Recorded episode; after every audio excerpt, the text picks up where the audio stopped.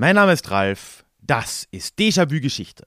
Und heute sprechen wir über Wanderung, Sesshaftigkeit und die Frage nach der Ethnie.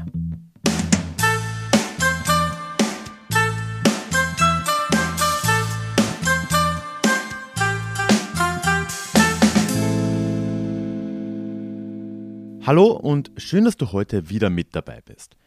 Mein Name ist Ralf, ich bin Historiker und Déjà-vu soll für alle da sein, die sich mit Geschichte beschäftigen wollen, um die Welt von heute besser zu verstehen. Ich will heute eigentlich gar nicht so viel vorweg sagen, sondern gleich an mich aus der Vergangenheit im Juni zurückgeben, nämlich in einem Hotelzimmer in Chur oder Chur, ich bin mir immer noch nicht ganz sicher, in Graubünden. Bevor wir das machen, bleibt mir nur ein Hinweis, nämlich Bleib heute bis zum Schluss dran, denn nach der Sommerpause ist heute auch der Deja Klugschiss wieder da, das Mitmachformat in diesem Podcast. Ich habe einige tolle Rückmeldungen zur Folge über die Krim-Tataren vor dem Sommer bekommen und habe natürlich auch wieder eine Frage an dich, an euch zur heutigen Folge. Also bleib dran, ich freue mich. Und damit zurück in den Juni in die Schweiz.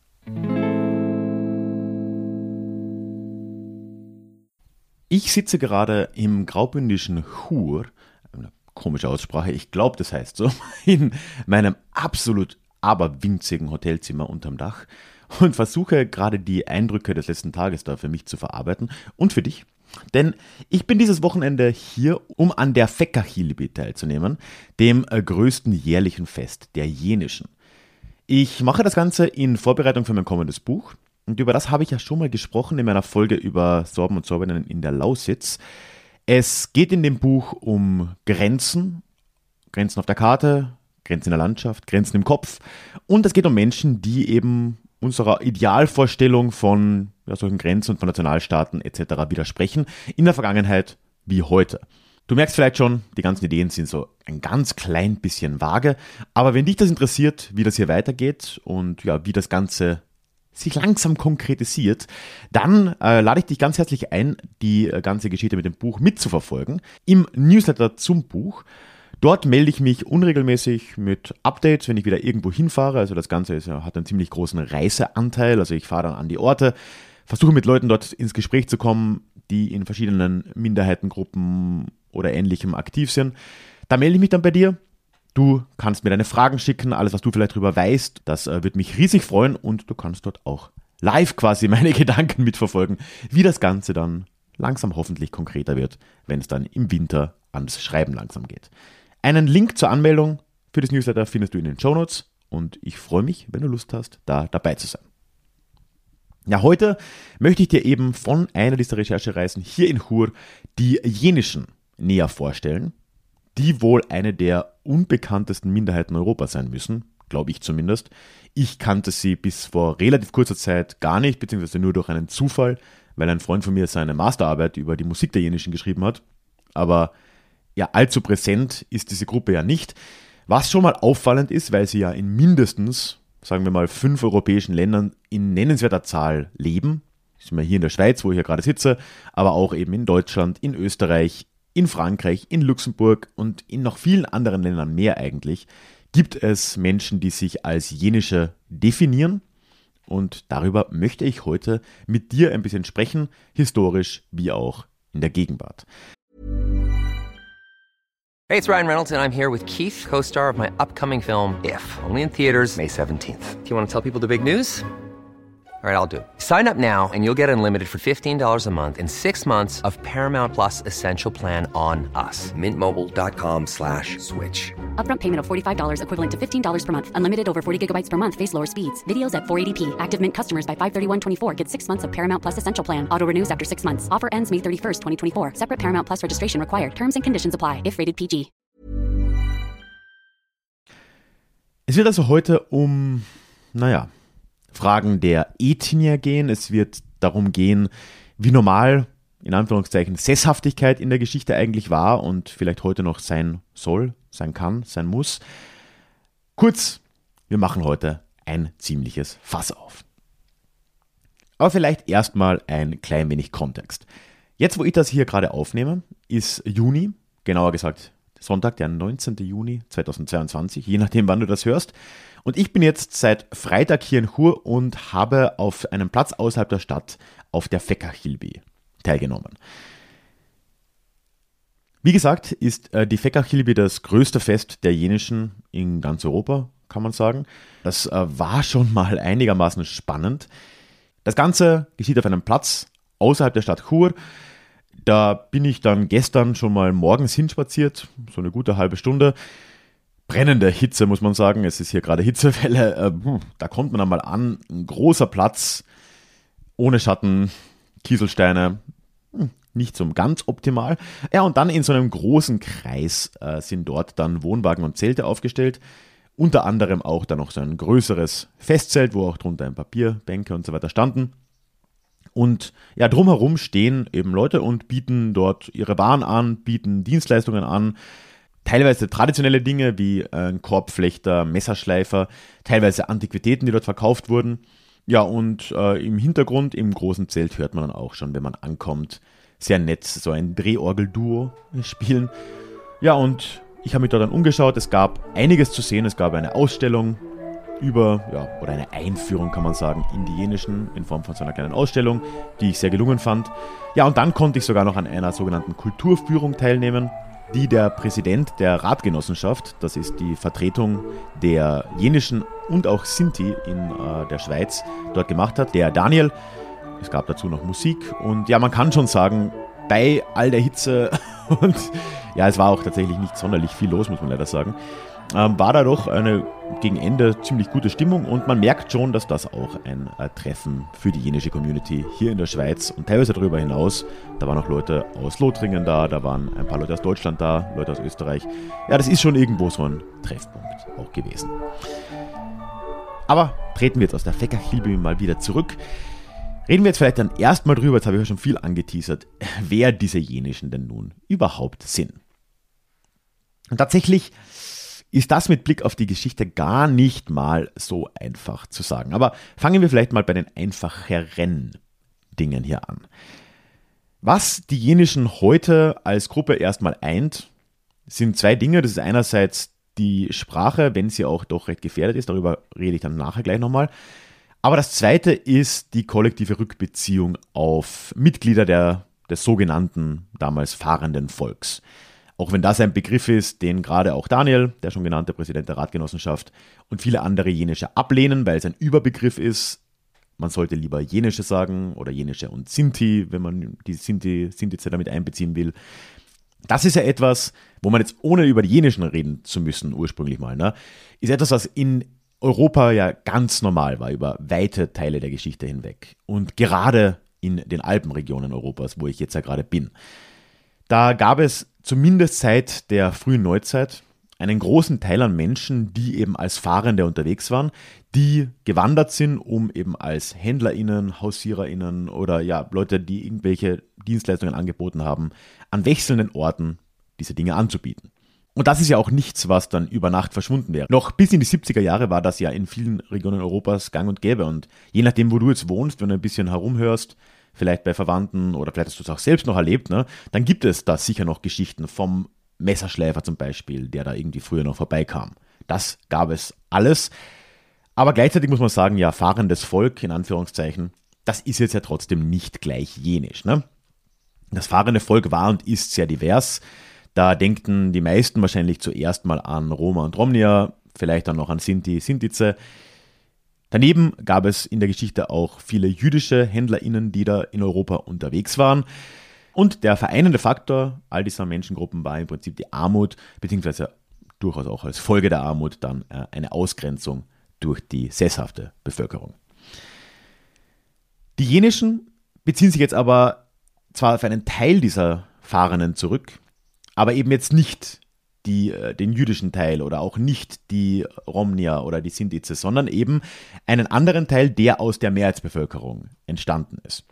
Armut, Ausgrenzung, das gab es ja nicht nur unter, in Anführungszeichen, zugewanderten Gruppen, auch wenn das teilweise schon lange her ist, wie eben ja, der Roma-Gesellschaft zum Beispiel, sondern das gab es ja auch in der Mehrheitsbevölkerung. Vor allem eben jetzt wieder in diesen Alpenregionen, um die es zu einem guten Teil hier geht, eben in der heutigen Schweiz, in Tirol, in Süddeutschland und so weiter und so fort. Da gab es über weite Teile der Geschichte eine allgemeine Armut, die in vielen Teilen der Bevölkerung wirklich erdrückend war und die dann eben oft dazu geführt hat, dass Leute aus wirtschaftlicher Not sich entschieden haben oder entscheiden mussten, auf Wanderung zu gehen oder teilweise sogar in diese Richtung gedrängt wurden.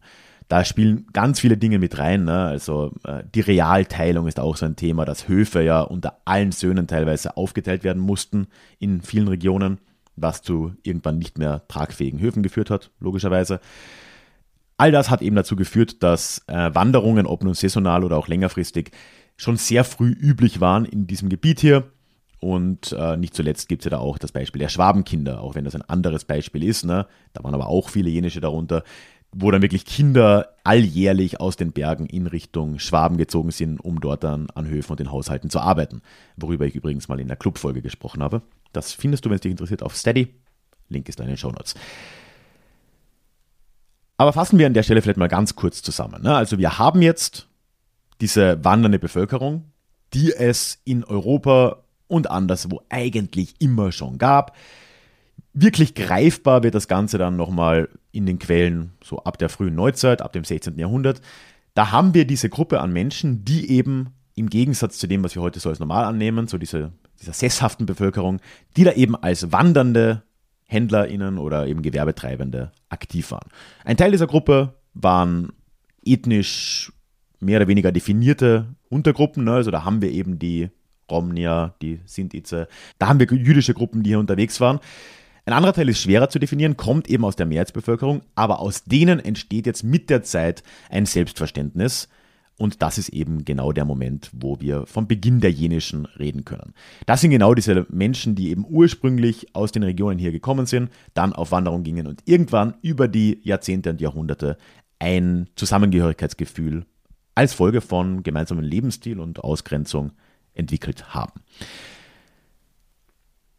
Wir können zwar nicht genau sagen, wann das passiert ist, ne? wir können nur grob sagen, ja, dass ab dem 16. Jahrhundert in den Quellen mehr dieser wandernden Menschen greifbar werden. Vor allem dann im 17. Jahrhundert nochmal mehr in den Zeiten des Dreißigjährigen Krieges. Wann genau da ein Selbstverständnis auch damit verbunden war, als in Anführungszeichen jenische, auch wenn das das Wort vielleicht noch nicht gegeben hat, ist natürlich unmöglich zu sagen.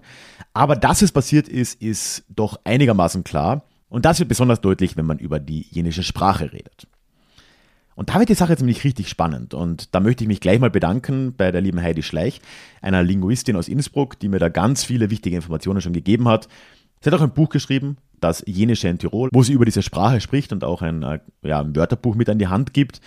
Und ich durfte mich auch gestern auf der Fäckerkilbe wieder an sie anhängen, also vielen Dank, vielen Dank dafür. Sie ordnet da die jenische Sprache sehr interessant ein. Nämlich einerseits ist es ja so, dass das Jenische durchaus auf Basis des Deutschen entstanden ist, wie zum Beispiel auch das Jiddische. Ne? Also die Ausgangssprache, grammatikalisch gesehen, ist das Deutsche, beziehungsweise vielmehr sind es die Umgebungsdialekte, die es eben hier im Alpenraum so gibt und gab.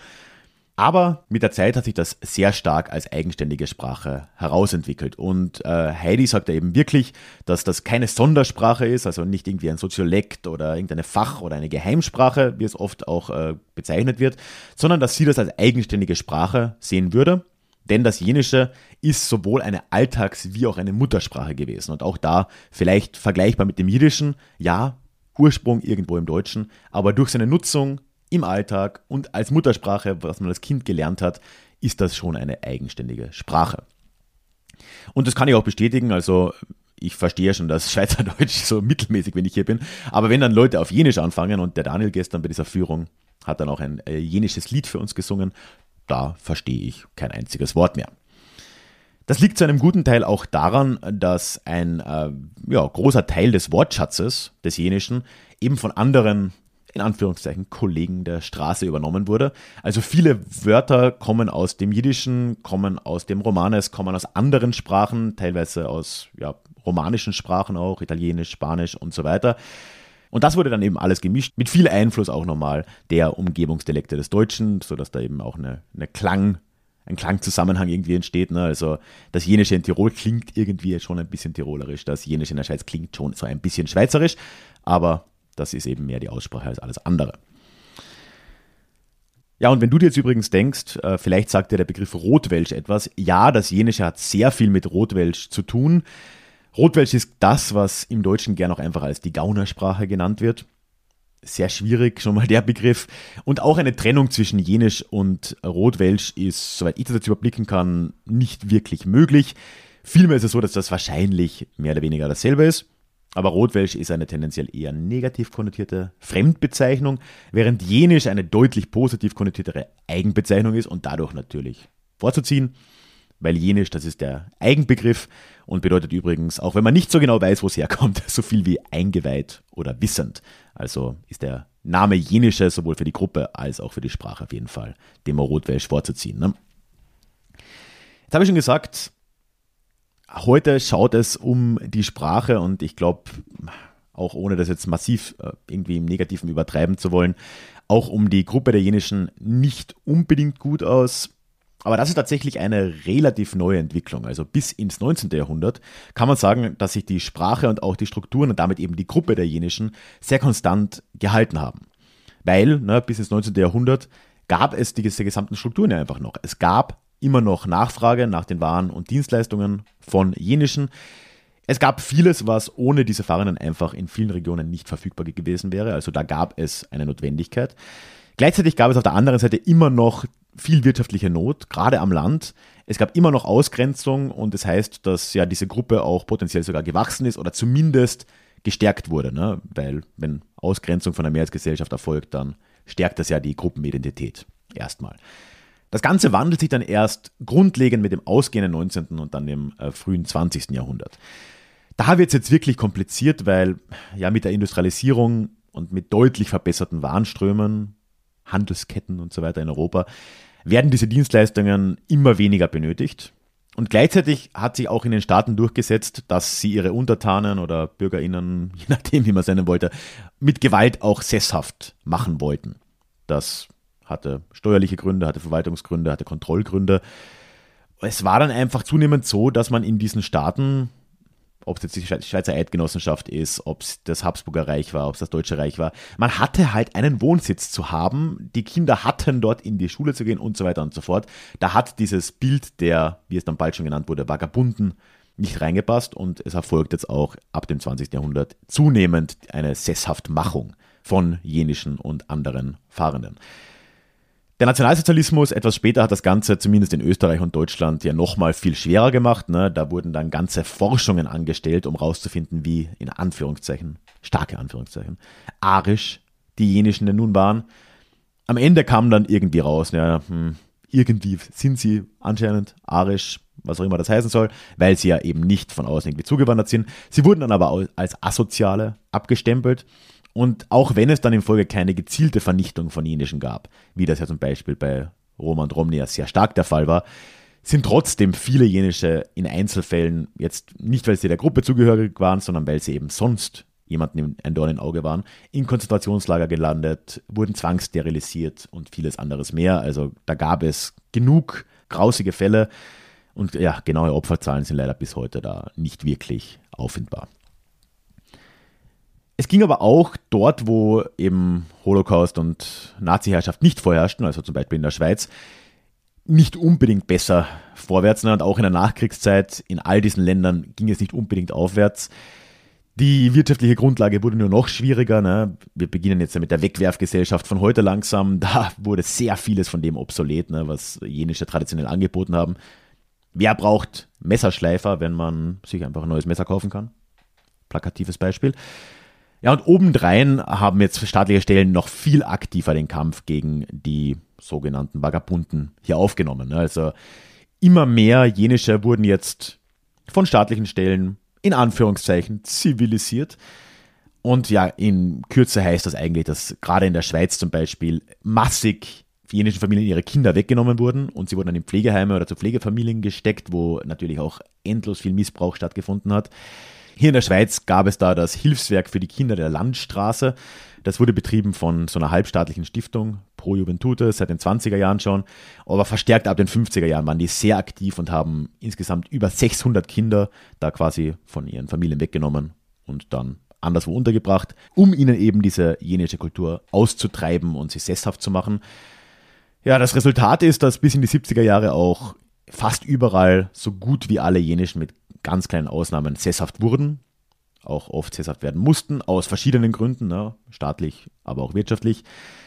Aber das Stigma gegen diese Leute ist in den Umgebungsregionen deswegen nicht über Nacht verschwunden. Ne? Also es war schon so, dass die jenischen, oft wurden sie mit anderen Namen dann bezeichnet. Ne?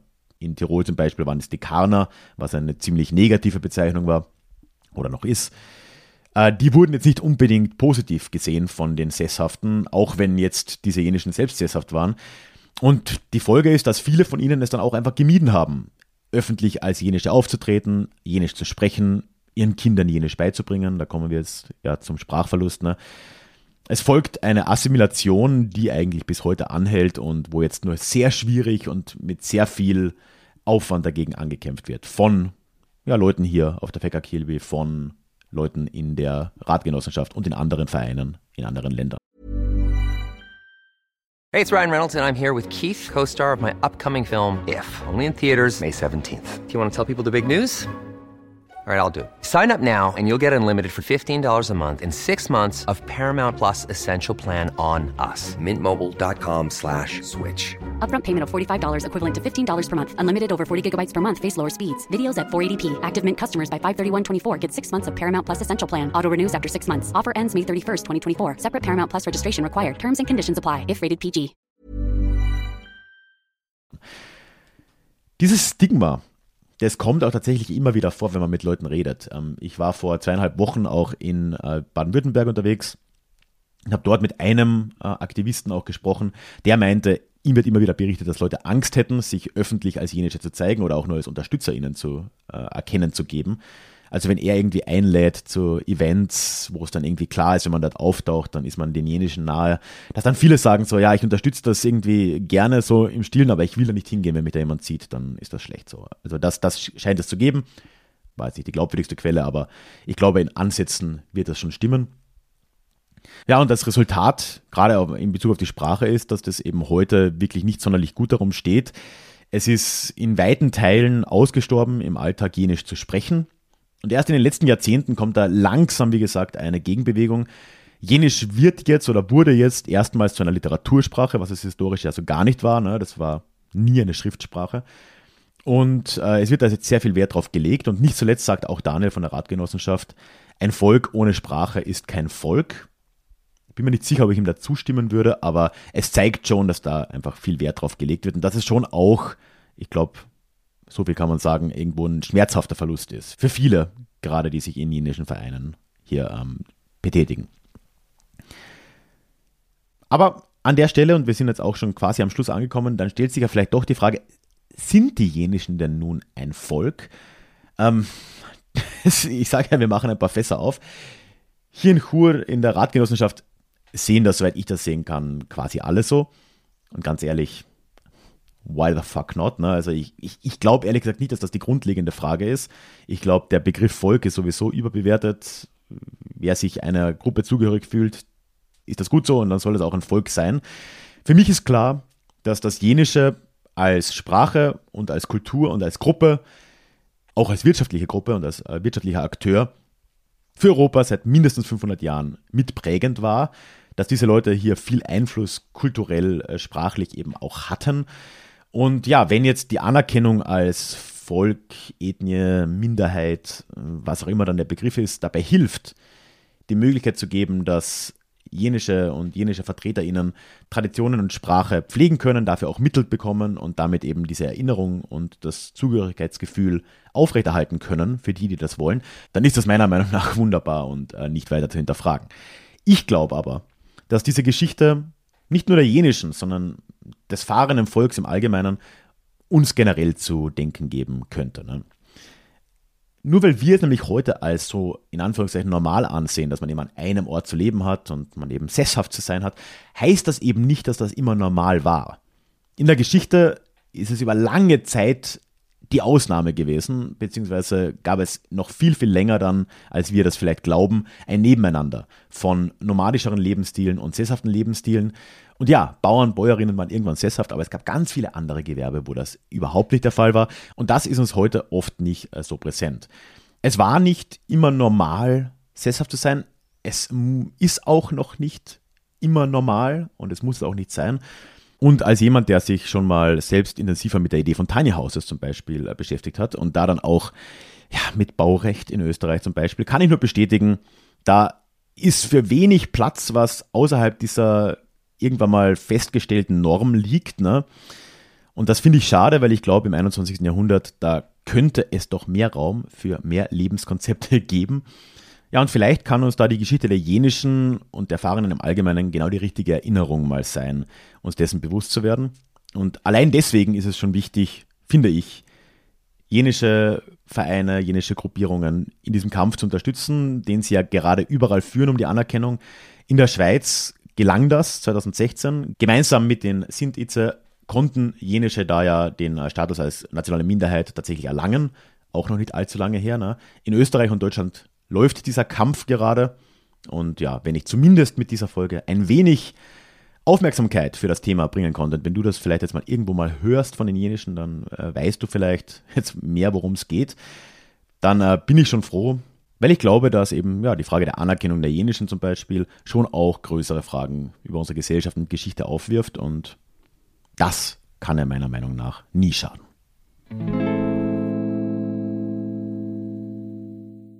Ich hoffe, dieser Ausflug, diese Mitnahme, sagt man das so, dass ich dich mitgenommen habe auf meine Reise in die Schweiz zur Fecker Hilby, hat dir gefallen. Und nur nochmal die Erinnerung jetzt zum Schluss. Es gibt einen Newsletter zu dem gesamten Buchprojekt, in dessen Rahmen ich ja auch in der Schweiz war, wo es nochmal in einem viel größeren Rahmen, wie auch immer das genau aussehen wird, um Minderheitengruppen in Europa gehen wird. Da kannst du dich in den Shownotes anmelden und ich würde mich riesig freuen, wenn du da dabei bist. Es wird noch ganz, ganz viele Fragen von mir geben, wie das Buch genau aussehen kann, soll. Geplant ist, dass es dann irgendwann nächstes Jahr rauskommt. Du kannst mich da begleiten und ich freue mich sehr, wenn du das tust. Und damit kommen wir jetzt aber auch zum Nach der Sommerpause ist es jetzt also endlich wieder soweit. Wir haben wieder einen Deja Klugschiss, das Mitmachformat von Déjà-vu Geschichte, wo ich am Schluss der Folgen immer eine Frage stelle zum Thema der aktuellen Folge und dich, euch auffordere, mir da eure Gedanken zukommen zu lassen. Und das letzte Mal, als wir das getan haben, war die Folge über die Krimtataren dran, die ursprünglich aus dem Déjà-vu Club gekommen ist, wo ja auch Elias von Historia Universalis zu Gast war. Und ich habe am Schluss einfach mal so in die Runde gefragt, weil es mich interessiert hat und ich glaube, dass es doch ein bisschen ein Randthema vielleicht ist. Woher, wenn überhaupt, euch die Krimtataren denn bekannt waren? Und ich möchte gleich drei Antworten heute mit dir teilen, weil da doch einiges zurückkam und ich das einfach toll finde. Da kam erstmals auf Twitter eine Rückmeldung von Tobi, der den Podcast Geschichte Europas auch macht. Und er schreibt, ich kannte die Krimtataren tatsächlich aus der modernen Kunst. Joseph Beuys hat die Skulptur The Pack angeblich in Anlehnung an Krimtatan, die ihn nach seinem Flugzeugabsturz versorgten, gestaltet. Die Skulptur besteht unter anderem aus Holzschlitten mit Fett und Pelzen. Kann man mal googeln. Danke, Tobi. Vielen Dank für den Hinweis. Dann kam noch äh, von Thorsten etwas auf Instagram. Er schrieb, die Krimtataren sind mir zum ersten Mal so wirklich bei und durch das Spiel Europa Universalis 4 aufgefallen, wo sie meist als Vasall der Osmanen agierten und daher recht schnell auf den Schlachtfeldern des Balkans und Osteuropas zu finden sind. Ich spiele da gerne als Habsburg, Venedig oder auch Byzanz, da bekommt man es oft mit den Krimtataren zu tun. Kennst du das Spiel? Für Historiker der frühen Neuzeit sehr zu empfehlen. Ja, danke Thorsten. Ich muss zugeben, ich bin kein wirklicher Gamer, also ich spiele eigentlich gar nichts. Europa Universalis sagt mir auch nichts. Ich meine, mir ist so Civilization ist mir irgendwie ein Begriff. Ich weiß, dass viele Leute Civ spielen, die sich für Geschichte begeistern. Aber wenn irgendjemand da draußen, du, wenn du jetzt zuhörst, dich für historische, ich schätze mal Strategiespiele, bin mir nicht sicher, interessierst, ja, hiermit sei Europa Universalis 4 empfohlen, da wirst du die Krimtatan treffen. Danke, Thorsten. Tja, und dann zuletzt kam noch von David eine Rückmeldung per E-Mail und er schrieb, von den Krimtataren habe ich das erste Mal in einer Überblicksvorlesung zur Geschichte des östlichen Europas im 20. Jahrhundert gehört.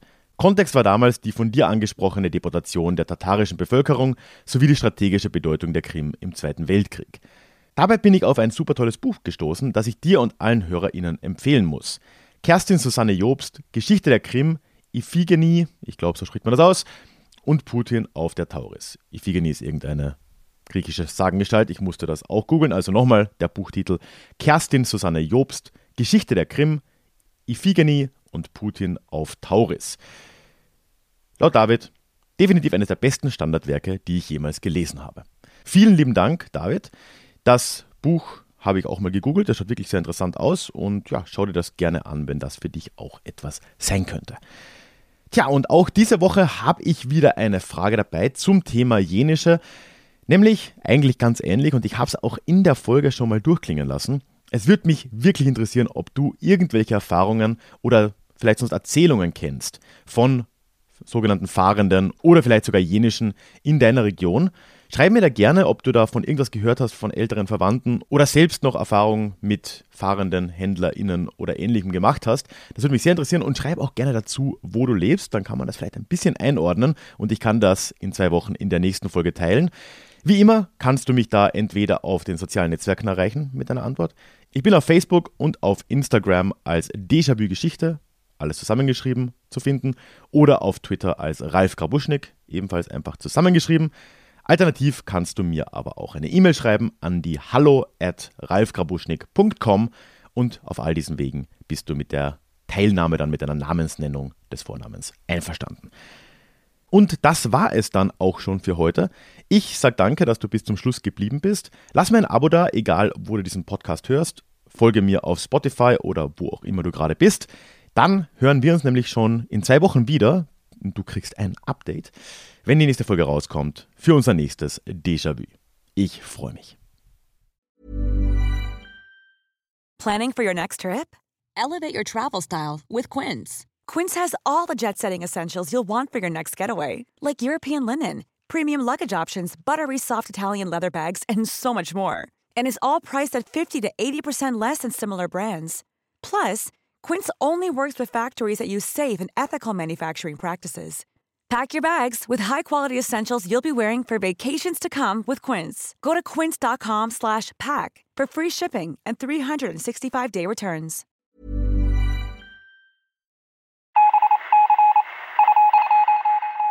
Möchtest du dich noch mehr mit Geschichte beschäftigen? Dann werde doch Teil der Community und hol dir deine persönliche Dosis Geschichte regelmäßig ins Postfach. Mit dem Déjà-vu Geschichte Newsletter.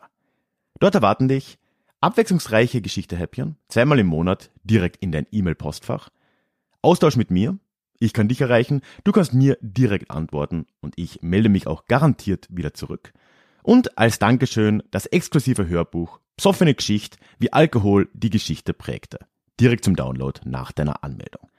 Alle weiteren Infos zum Newsletter findest du verlinkt in den Show Notes oder auf ralfgrabuschnik.com slash newsletter. Ich würde mich sehr freuen, dich dort begrüßen zu können.